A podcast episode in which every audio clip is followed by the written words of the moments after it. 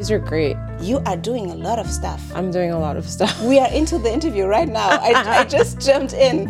Ladies and gentlemen, I'm so proud to introduce you to Ali Foumbi. And I'm so grateful that you are my guest on the show. The name of the show is Und Du. It's a podcast where I interview filmmakers, actors, and people who are wearing a lot of hats as you do.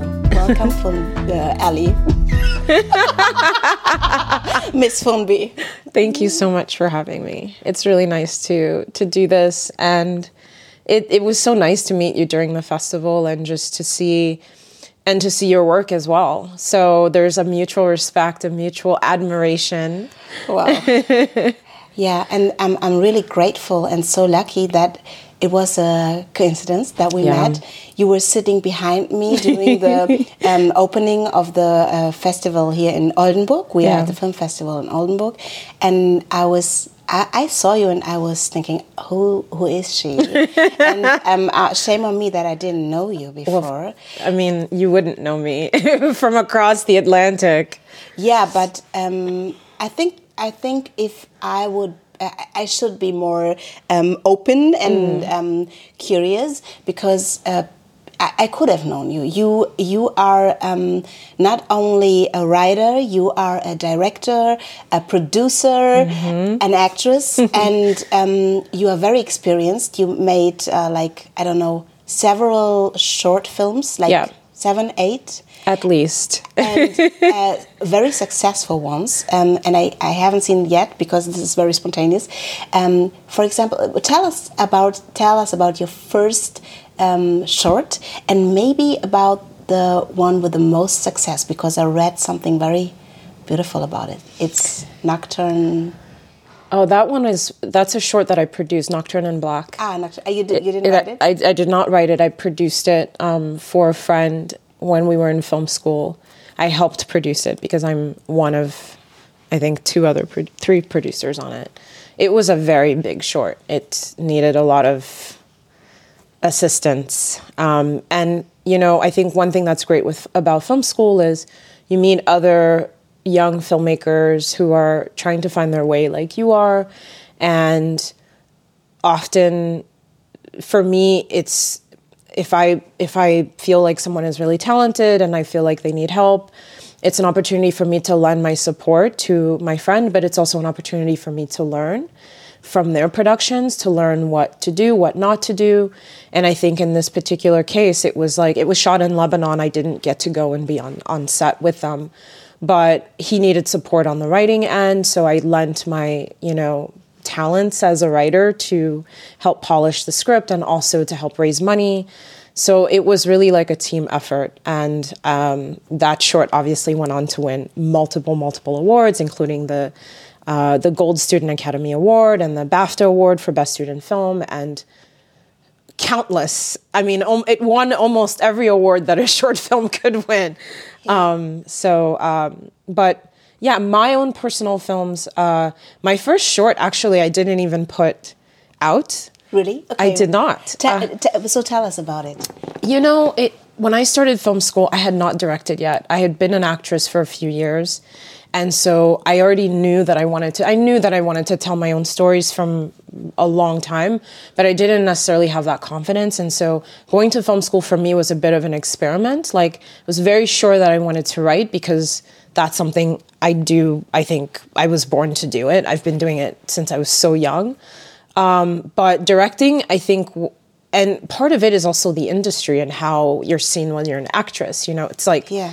When you're an actress and you tell people you want to direct, you get a little bit of those like eye rolls, like, okay, you know, like people don't necessarily take you seriously. And I think I had a little bit of that like fear when I started film school and coming in in a class where like other students had been directing already in undergraduates and uh, and I had just been in front of the camera so there's like this intimidation I think um, and I think I was really hard on myself with the first one looking back at it I'm like this was actually a pretty decent movie but I was I was a bit too hard on myself. But that's a beautiful experience Yeah. to look back on your own work and Yeah. to see, okay, I did something really nice and precious and why Yeah. couldn't I see it back then? So would you Yeah. tell us about your first short, which oh, maybe one time will be seen? Maybe you work on it again. or- Well, I have. uh, You mean the the most uh, the most recent one, or The first one that you did. ah that I didn't put? Well, it's it's actually you know, it's interesting because it was the beginning of what ended up being my feature. Really? Yes. Okay. Okay. Which so, is very feature- interesting. Yeah. Okay. We will talk about. we'll that. we'll get to that, yeah, but but wow. it the the story changed very drastically but i think i'd been toying around with this idea of revenge and this idea of two people meeting in uh, uh, a foreign city who shared a common past Yeah. And that's exactly what that short was about. It was called A Thing of Beauty. And it was about, uh, at the time, it was about these two African immigrants who run into each other at a bookstore.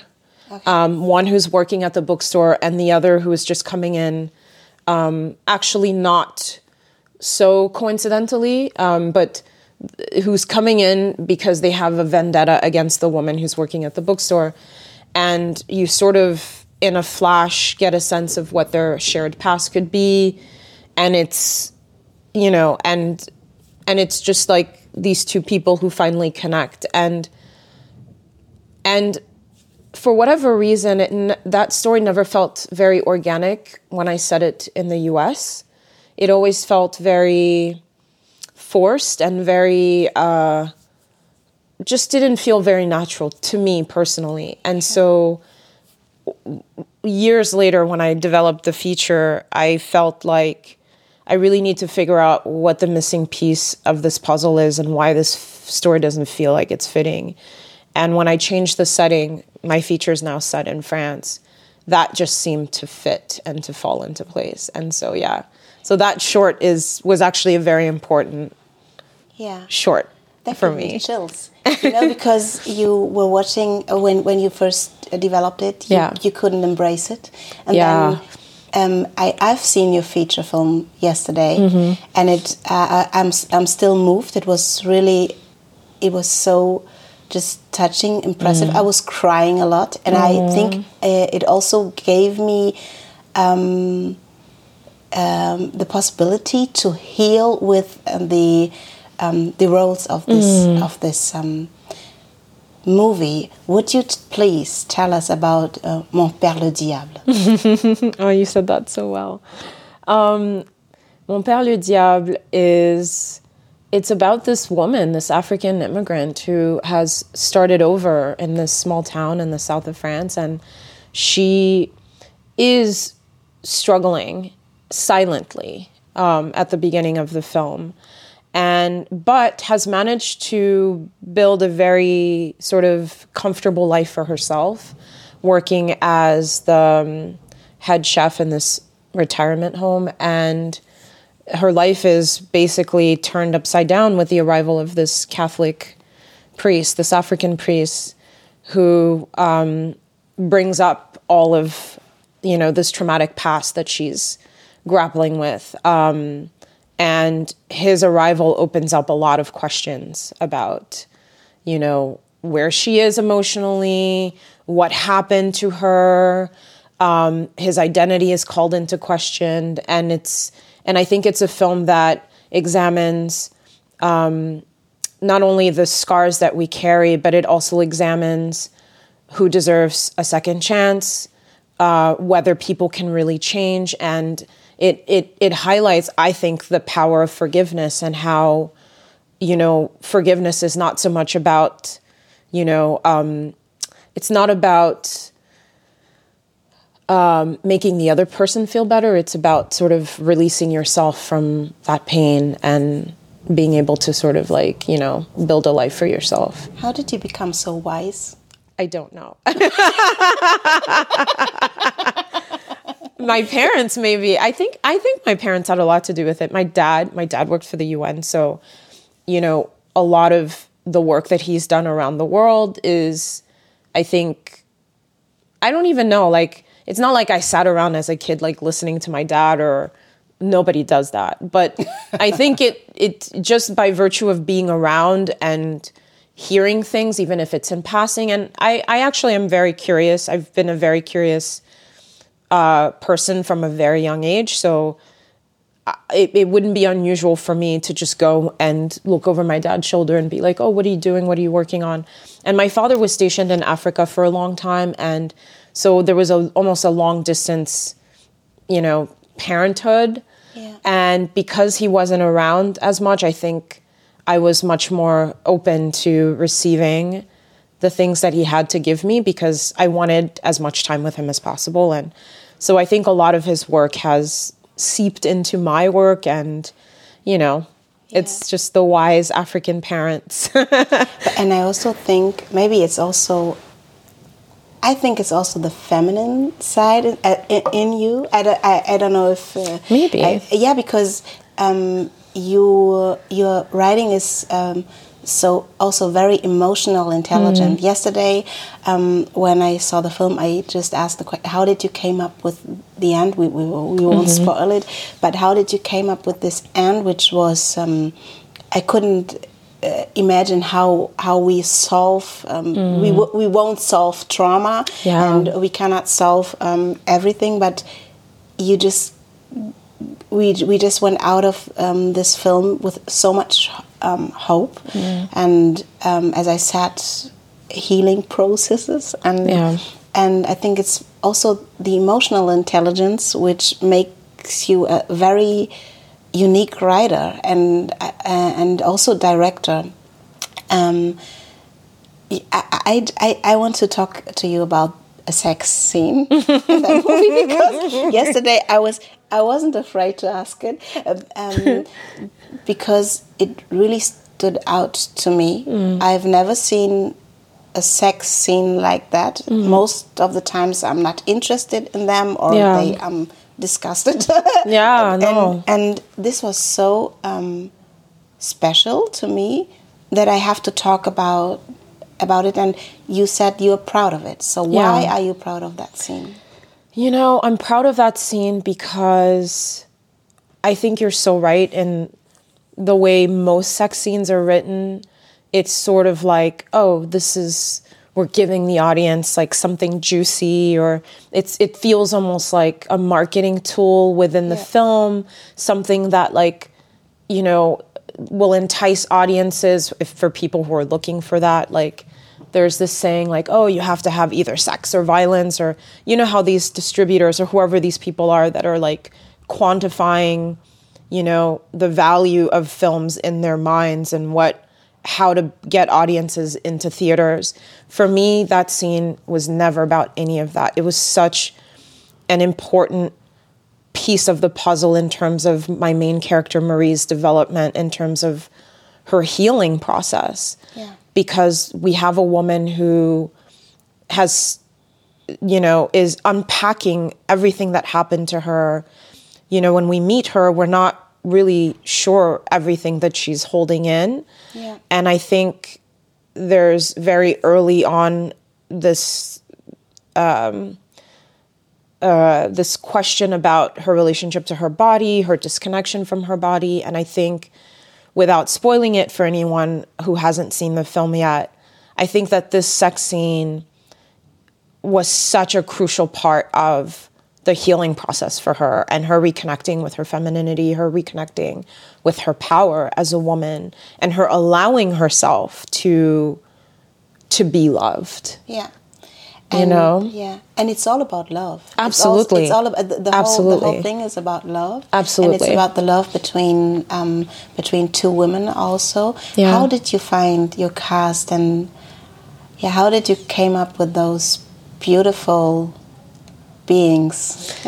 I am so inspired when i see um, when i see other actors whose work you know sparks an idea or something in me I'm very much that kind of writer where if there's someone specific in mind, if I see a quality in them, it, I, I, don't often credit myself for much, but if I, there's one thing I think that I have a gift for is is watching people and picking up on some essence or something in them and translating that into like and just knowing, you know, I don't know, translating that either into a character or into a story, like understanding what it is about that person that will fit well in my story. And they're also inspiring your writing. Absolutely. Yeah. So with my leads, Suleiman Sisavane and Babetida Sadjo, it was very much that. I think I I mentioned during the Q and A that I met Souleymane on the set. We were doing. We were acting opposite each other in a short film. Yeah. And I knew of his work because he had done uh, a film called Goodbye Solo with Ramin Bahrani, which had a lot of success. Yeah. And I remember being really surprised on set that like his career had not developed in another way. Right, because yeah. he's so talented and and I remember he had been nominated for so many things and I just thought, "Oh, okay." I mean, not that it was an issue he was doing this short, but then I I realized there wasn't much else going on. And I think this is one of the challenges, obviously, you know, actors of color face, particularly if yeah. you're an immigrant, if you have an accent, if you're living in the States, or I don't know how it is in Europe. I'm sure it's also very challenging. There's it's not the a, of course, I yeah. imagine. There's not a lot of. But it's changing now. It is, yeah. but slowly. very slowly. slowly. Too slowly. um, I mean, yeah, the reality is that we still have way less opportunities than you know, white actors. And so for me, this was 2015 when I met him. And and I just thought this is a tragedy that this man who in my eyes was such a special actor wasn't getting the opportunity to showcase that. Um, and I knew that it was because he was a foreigner and that he had an accent. And I felt like I need to, I wanted to create a vehicle for him. So it really started with Souleymane. If I hadn't met him, I don't think that I, and this is how the, because I made my, the first short I made, I made that, that, that I just talked about, I'd made that in 2014, so the year before I met him. And when I met him, this, that story just took a different shape. Yeah, nice. Because Yeah. I was like, oh, I want him to be the the priest, The one, the one. the one. Yeah.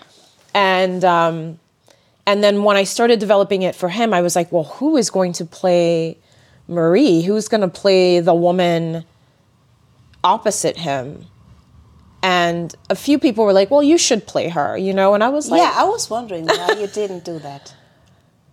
in my gut, I knew that that wasn't right. And usually, when I'm writing something and I know that I want to play it, I kind of feel it early. Yeah. And this never ever felt it. And also, I knew it was going to be emotionally a very complex It is. film.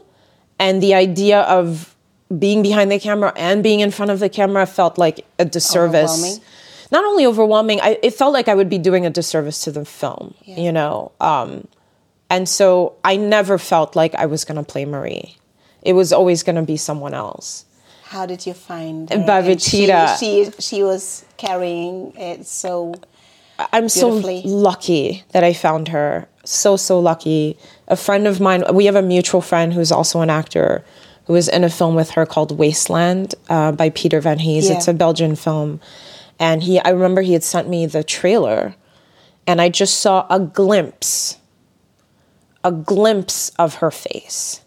Chills again. I mean, it's the truth. Yeah. And I wrote him and I was like, Who is she? And he was like, She's the truth. She's this, she's that, she's a queen. And I was like, That's my Marie.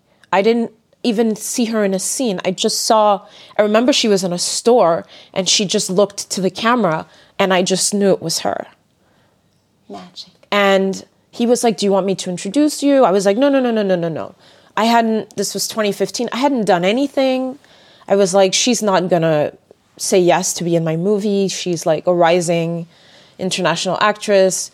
I don't even have anything to show her. The one short I had made, I had not even put it out. You know, it was like, I was like very nervous. I wanted to make a good impression on her. I wanted her to feel that she would be in good hands when I finally connected. and so it wasn't until four years later, 2019, that I actually finally wrote him and said, "Oh, actually, I'm ready. Can you introduce me?" And he was like, "Whoa, what?" yeah. Okay. Um, and I remember we zoomed. It was right before COVID. Uh, I didn't even have a script. I think I just had like a synopsis for the story, which I sent her. Um, we we met over Zoom, and the first time her face came on screen, I just started to cry, and then she started to cry. I'm starting to cry now. now I'm crying too, and it was just like this bond, this immediate bond, and no, it's true. It's we're both crying. Yeah. It was this immediate bond, which is it's so rare to have that kind of connection with someone. Yeah. And before she even said anything, I was like, my gut is so good. I knew it was yeah. her. And she said yes over Zoom and it was never going to be anyone but her, you know? And I just knew. What is it that we are um, meeting? Sometimes we are meeting people and we are so connected, and I think Yeah. Um, we were we were talking about healing. Yeah. And I think okay, we we, we I d- uh, even didn't uh, tell we didn't even didn't tell that it's about a child soldier. Yeah. And um, but so differently than you would imagine. So, Mm. but I think it's also um, art. Yeah. It's also a healing process Absolutely. and you know sometimes we are we are really crying. And sometimes you meet people and uh, i had this experience uh, during an um, exhibition um, of el anatsui who's a nigerian artist and i've been to munich in this exhibition and i met another artist a, a black woman. I didn't know her. She's she's from kenya and an, a big artist also. And i was standing in this works of El Anatsui and I just started crying. Wow. And she came to me and she said, "Yeah, I feel you. It's all it's all in here. And Yeah. it's the trauma that we are carrying, Carrying with us. with us." And um, I think, yeah, it's so good to find something to Yeah. heal that um, Yeah. trauma. And so I'm very grateful for um, our Father, the Devil. Oh, thank you.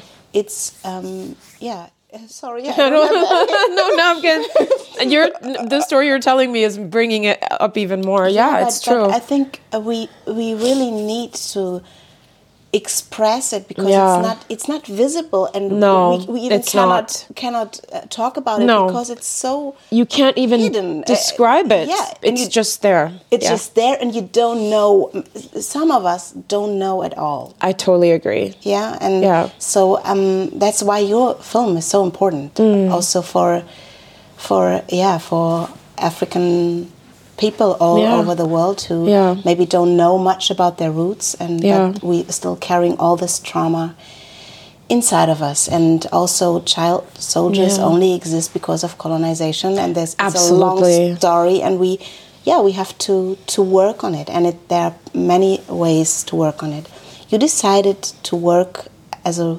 writer Mm-hmm. and as a director what what uh, what what's about your acting career Oh my gosh, my acting career is starting to be revived. Um, you know, it's so funny how life takes you on these turns. yeah When I first started, I thought I'm going to be an actress, period. You know, like, I mean, that's not true because I started writing very young. Like, I knew, but I never thought writing would be a profession or that I would, you know, it's just something I did at home in the privacy of my own house and it wasn't something that I thought I would ever make a living with. But I think I see acting as an extension of that as Yeah.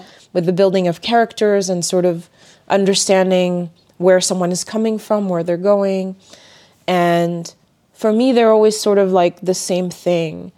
And you know I had a, a tough time you know like when I was acting this was like right before Lupita be, you know Yeah. sort of o- started to open the doors for women of color I was I was heard um, a voiceover in uh, for Sulwe. really oh my god Amazing. yeah, I know. Oh goodness gracious. Um, no, but you know, it, it's been tough. And so I didn't see myself in represented on screen. I didn't see a path forward. I there were really no I mean, with the exception of a few directors that I was working with at the time, I was mostly doing student films and like which was great because I was I was building a, a network with other up and coming filmmakers. One of my closest friends who actually spent a few a week at, at Toronto the Toronto International Film Festival with is Nikyatu Jusu who just won Sundance with her Yeah. feature um, uh, Nanny and sort of coming up with those women with you know being surrounded by young black filmmakers who saw something in me Nikyatu was one of the first people to say Ellie you're just not just an actress I hope you know that and I was like "Mm." You know and she was like you should write you should also think about making movies and she was sending me scripts and sending me links to things and really encouraging me not necessarily to go to film school but to think about like expanding Funny if you think about a, a mentor, and that's also our so social so. Please help me with the word socialization. yeah Sometimes I don't, I cannot speak um, in English. Uh, I, I, I think of an old white man with a beard, but your mentor, she was a kind of a mentor. she was a men- she was absolutely a mentor and you know as women who are of like the same generation for me also just even being on set and having a a, a, a- a woman of color directing me being able to see that Yeah. it it was kind of life changing because I saw myself in her. I thought, oh, if she can do it, I can do it too. And so that's why I think working with students is so great. You don't always have to be like I think as as young actors, you're always thinking, oh, my breakthrough is going to be like with some big company or some big director or some big TV show. No, your breakthrough can actually be amongst your peers with people who are up and coming like you. And for me, that was the case. And it wasn't just her, it was a bunch of other directors, mostly from NYU, which is one of the top film schools in the world. All of them were doing it. And I saw myself so being able to do it. Totally. So it's so good that we have Ariel now. I know. I'm, I'm, I'm watching those TikToks with the with the black children, uh, with girls. What she's black, and yeah. so it, it makes a big matters. It yeah. really does. Yeah. And so I think I was a bit frustrated, you know, just I'm like, you know, I'm I'm not always going to be in my friends' films and I also need to make money and so I didn't see a path forward really and so I thought, all right, I need to create the change that I want to see. I need to be the one Yeah. creating the stories that I feel are lacking, giving opportunities to actors that I believe in, that I'm excited about, people who maybe would have been me, you know, like I don't know. Like Yeah, know, it, it's you know what I'm Yeah, saying? It's almost like I'm I'm paying it forward for those actors.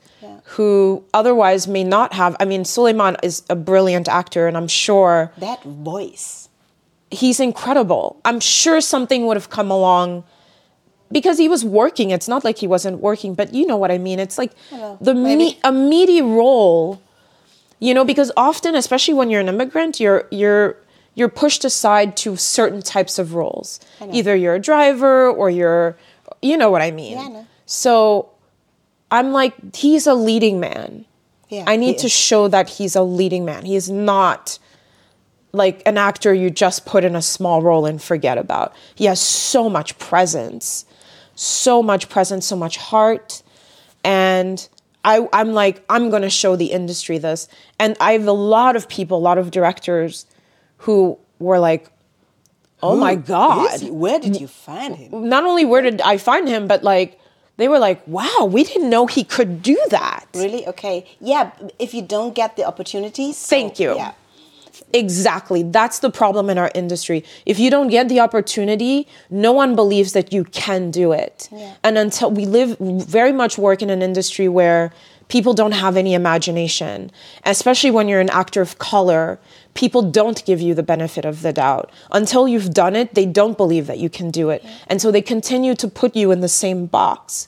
And we have to go above and beyond to prove ourselves to say, hey, you know, I can be a leading lady or I can be a leading man. Just give me the opportunity. And oftentimes it's also the other issue we come up against, which Viola Davis talks about very much in her press tour right now with The Woman King, is this idea of box office success, this idea that like a film that is led by a black cast or that's led by black women will not be successful you know, which is completely false. That's not true. Yeah. Absolutely not. I mean, it's been proven time and time again. So we're up against all of these stereotypes and all of these fallacies that have been created by, I don't know who, executives, studios, whoever it may be, the media. Patriarchy. Yeah. Uh, you are going very deep in, Yeah. in in your work. And I think that's also maybe the anger. Are you angry sometimes? I, I, I, because I, I, I, I, feel that so I'm I'm calm all Yeah. the time and I'm I'm gentle and nice to people and you are too. But um, in in Marie, um, in this in this thriller, we see a lot of anger and it has to go anywhere. So um, I think maybe that's also you cannot tell it if you never had to feel that. Yeah. So um, I don't that think part of your personality. No, I honestly, I, I don't think there's an angry bone in my body. I think I'm tired. I think it's fatigue. I think it's maybe frustration is a better word than anger. Um, I'm also.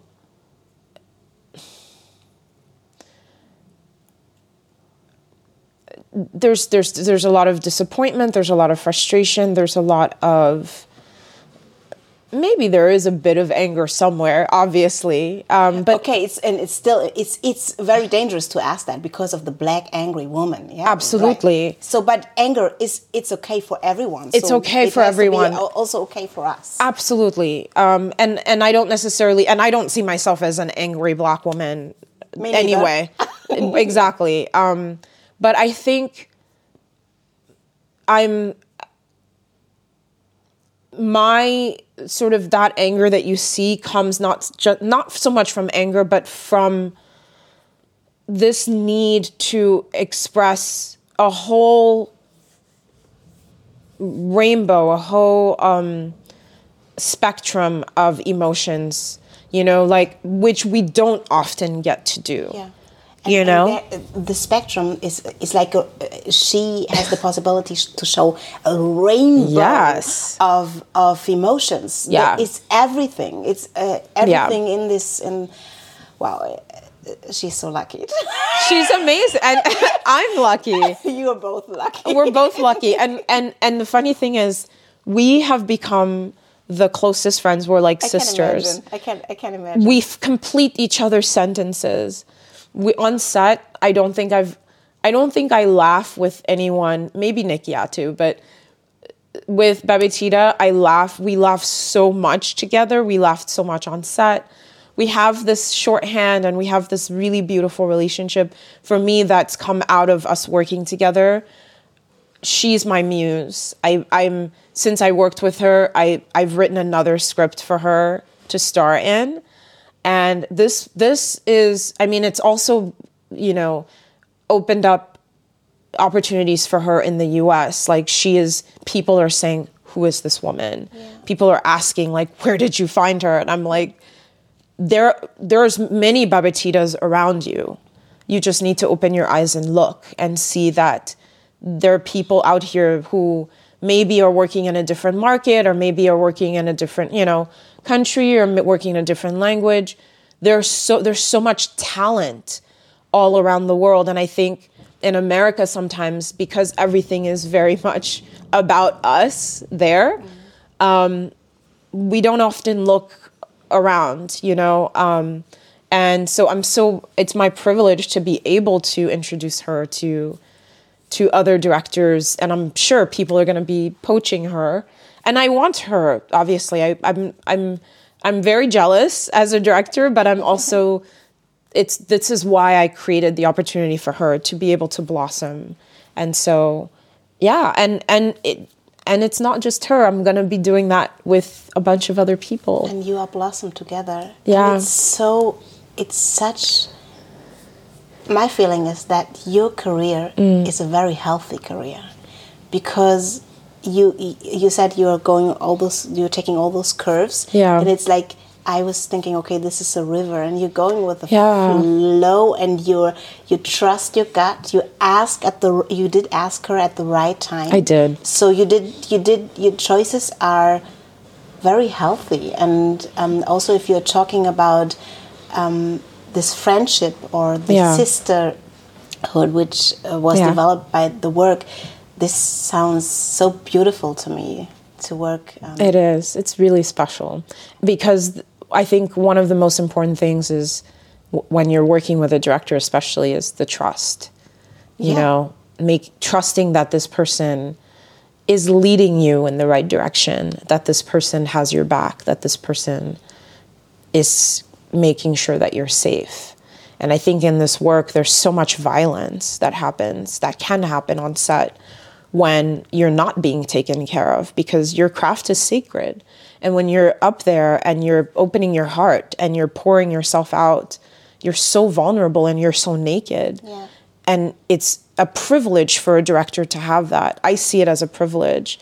And it's my job and also for the audience, it's a privilege absolutely to see that, and we saw absolutely, it. Yeah, yes. absolutely. And yeah. Mm. it only works with a great director. So you also became a great director um, while working on so many things. Mm. Um, if you had the choice and you are, somebody tells you, "I take, I take it all," you just can't keep one thing. What would it be? I'm sorry for that question. I'm greedy. I want everything. No, I don't know. I mean, I honestly, I, I, I see it as all one thing. I really do, and I know that sounds very strange. I think that I'm a, a good director because I understand what an actor's needs are. You know, I put a lot of my instincts as a director comes from my instincts as an actor, Yeah. and anticipating. You know, sort of. I'm. I'm. I became the director that I wanted to have, basically, um, and all of that is also very true of the writing and the way that I develop the characters is from a place of, okay, if I were this playing this role, how would I develop this person? How would I, where's this person coming from? Where's she going? What does she want? You know, um, what, how, how, what are the actions that she's taking to get, to get it? Um, so I know that I'm cheating a little bit, but I really okay. do believe I want that you to keep it all. no, I, I, I, I, I really do believe that they're, they're, it's one thing and it's, it's not, I don't separate acting, writing, and directing. Yeah. Even though it's, I am using slightly different parts of my brain, but they really are, they're all part of the same thing. You know, we carry trauma, but we also carry a lot of gifts. And your Yeah. Mm. gift is to be a storyteller, and you can tell stories in many, many ways. And yeah, Thank you. And I'm so glad that you found this source in you and that you share it with us. Thank you. I am too. I have so many questions, but I think um, we gotta get out now and Yes. enjoy the festival. Thank you so much for your time. Of course. and for your presence and Thank you for your time and your presence. It was really it's nice to connect with someone at a film festival who res- whose work who resonates with my work and um, and I'm happy to be able to like share this little moment with your audience and with you as well. And who knows, maybe our paths will cross again in the I future. cross my fingers for that. Thank you. When I call you, much, you'll you'll say yes. I would, I, uh, sure, I won't think for a second and I just say yes to anything. Thank you so much. Thank Love you. and peace, Ellie. Thank you.